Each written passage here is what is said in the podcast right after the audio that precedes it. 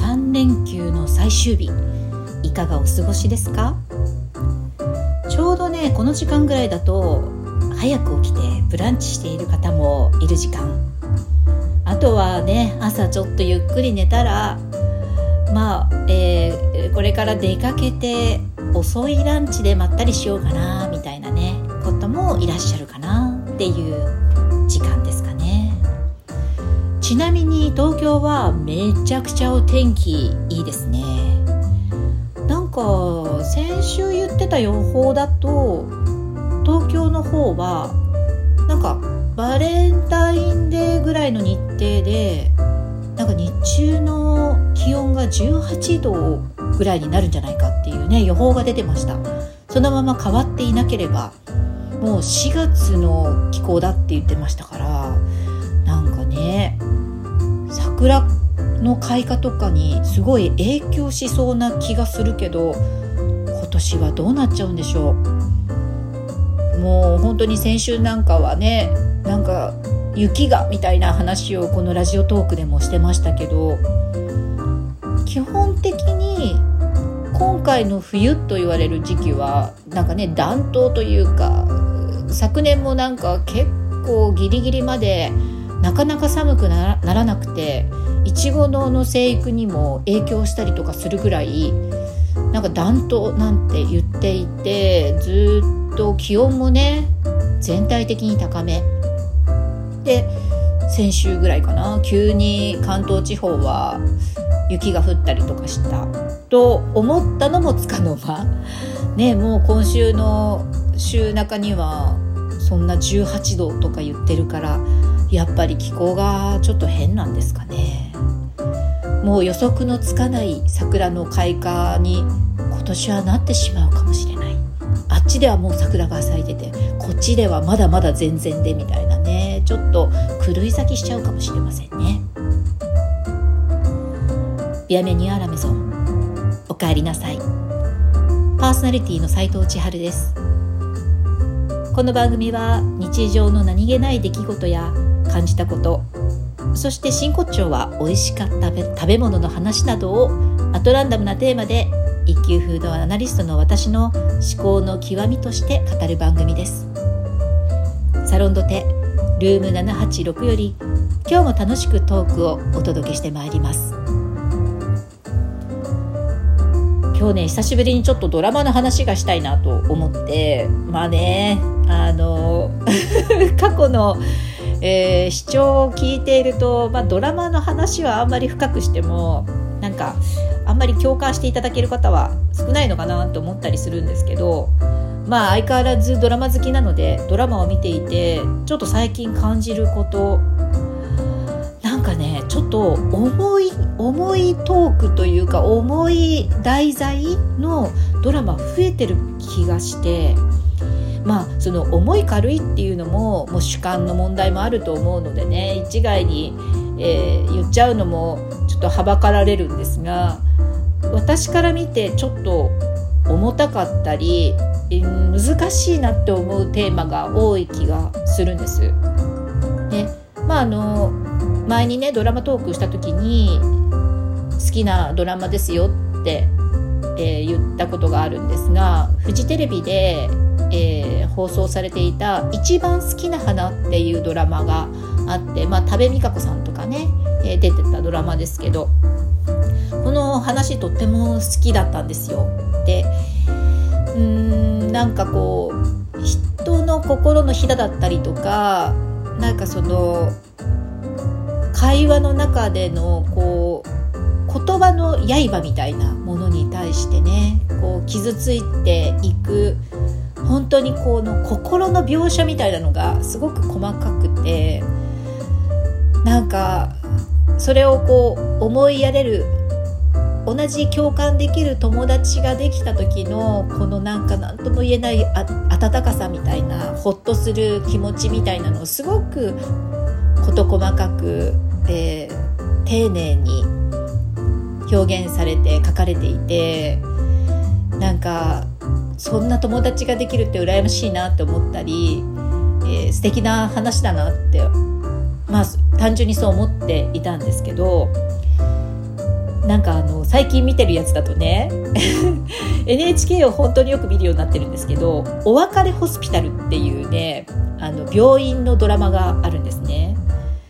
で看護師の方から見た病院の中で起こる人間模様みたいなでしかもその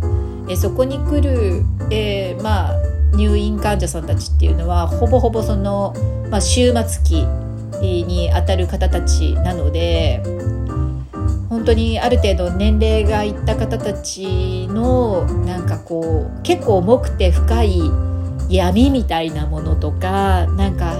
生きて生きていくということみたいな生と死に向かい向き合うみたいなドラマでもあるので まあそこはかなりテーマ自体からもう本当重いっていう感じなんですけどでもなんか見ていてなんかそうですね感じることとか共感することがたくさんあってまあなんか私自身が大人だから受け止められることなのかもしれないしね。多分これをこの本当に若い方が見ても楽しくないなんか暗いって単純になんかそのあんまり夢や希望やっていう感じでもないドラマなのでなんか興味を引かないのかもしれない。そして私がそのうんそれなりの年齢であるからこそ年を重ねているからこそ、えーとこれを意味を感じながら深く考えるし、えー、ついつい見てしまうっていうのもあるかもしれないのでね。ここはもうなんかそのジェネレーションに多少影響されてるかなとは思うんですけどでも昔そんなドラマあったかなっていうねそこをすごく、えー、若い女優さんに演じさせて表現させるってなんか、まあ、時代なのかなって思ったりもするしあともう一個これも NHK なんですけどでこれはね食のドラマなので、えー、っと大好きでもうなんか違う意味でも見てるんですけどね「食べたい女と作りたい女」っていうドラマがあってそしてこれはねすごく複雑なドラマで、えー、レズビアンのことも描いているし、えーと、その食に対する、えー、なんか何て言うんでしょうね。楽しさと恐怖概念みたいないろいろその家庭事情とかもう本当にね内容を見れば見るほど複雑でいろんな角度からの、えー、人が抱えている問題や何て言うんでしょう。悩みとかそれぞれの家庭の事情とかがもう本当に いろいろ描かれていてあのなんかいろんな角度から見られるドラマなんですよね。で特に、えー、最近ねそれ以外でも多いなと思うのはそのまあセクシャリティの問題みたいなねあのそういうこう男性同士の恋愛だったり、えー、女性同士の恋愛だったり、まあ、そのそこにを取り巻く社会環境のこととかっていうのをすごく扱ったドラマがやたら多くてでそれをコミカルに楽しく描いてなんかちょっと笑いにつなげてるようなドラマもあればその NHK の番組とかはどちらかというともうちょっとセンシティブに扱ってるのがあって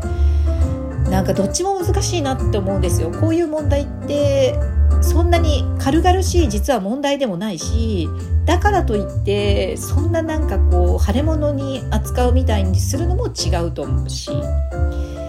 いやでも NHK のドラマはやっぱりねそこら辺丁寧に書いているので専門用語とかを出てが出てきて私もねググったりとかしてちょっと勉強したりとかね。なんかおっさんのなんとかみたいなのなんかねちょっと民放の面白いドラマもあるんですけどそういうのも専門用語が出てきたりするのでなんかうーんなんかそのそういうまあ